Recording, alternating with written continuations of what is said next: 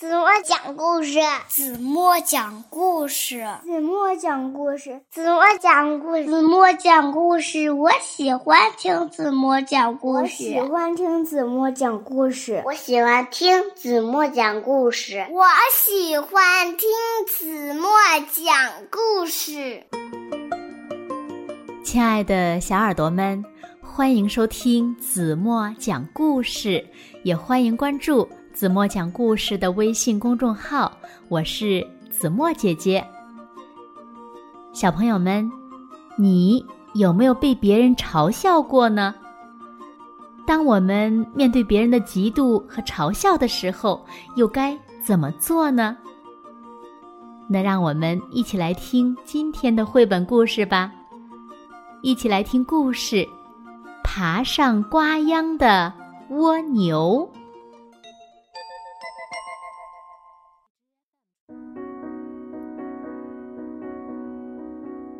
篱笆里有一株丝瓜秧，在靠近根茎的地方住着蜗牛丹、本和乔。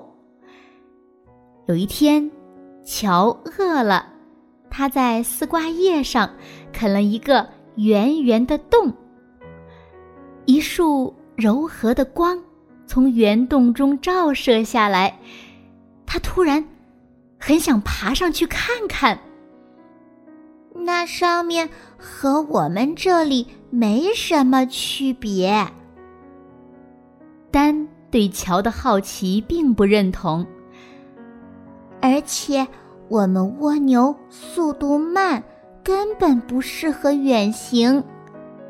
可我还是想上去啊！你上去一定会后悔的。丹嚼着丝瓜叶，看着本说：“是不是本？”“是啊，这里的食物足够多了，为什么要上去呢？”本同意丹的观点。可是乔呢，还是决定向上爬。上面风大，小心掉下来哦。丹嘲笑道：“乔真勇敢，他总能做出让我们吃惊的事儿。”本小声地说。听到本这样说，丹有点不服气了。要不了多久，他就会回来的。他会明白，蜗牛就应该安于现状嘛。乔。一直向上爬。看呐，一朵黄色的花，上面还有一只小瓢虫。乔惊喜的叫道：“哇，这株丝瓜开花了，我还从没见过呢。”本羡慕的向上看去，可是呢，他只能看见重重叠叠墨绿色的叶子。那有什么？很快他就会付出代价的。哼！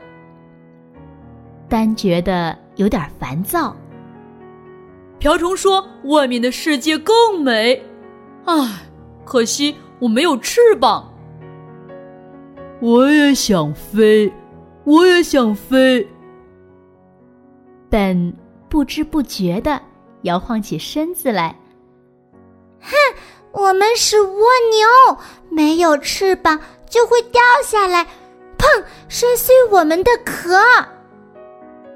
丹生气了，本呢也有点害怕了。上面的嫩叶更鲜美哦。乔的声音又传了下来：“够我们吃吗？”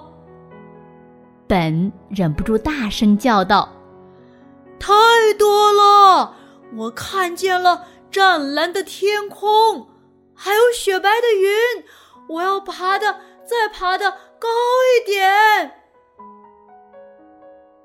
乔的声音渐渐小了。我来了！本大声地说：“你会摔下来的！”砰！丹严肃的警告本。可是本好像没有听见，他已经爬上去了。现在呢，只剩下孤零零的丹了。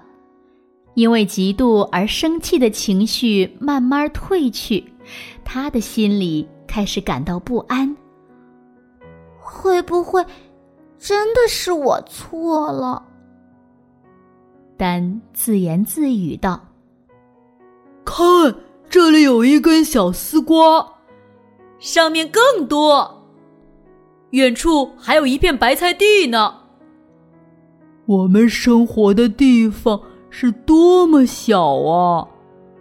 听着上面不时传来的对话，丹的心里有点痒痒的。丹，丹，快上来吧，上边太美了！本大声的喊。丹犹豫了一下，开始向上爬。当他经过了那朵花儿。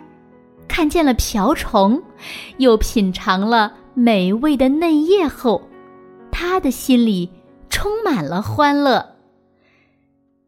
三只蜗牛在丝瓜秧的顶端汇合了。瞧，你是正确的，我不该嫉妒你，这真可笑。丹由衷地说。话说出来，但觉得心里轻松了很多。他发现认可别人并不难。夕阳慢慢的落下地平线，三只蜗牛紧紧的依偎在一起，静静的等待夜幕降临。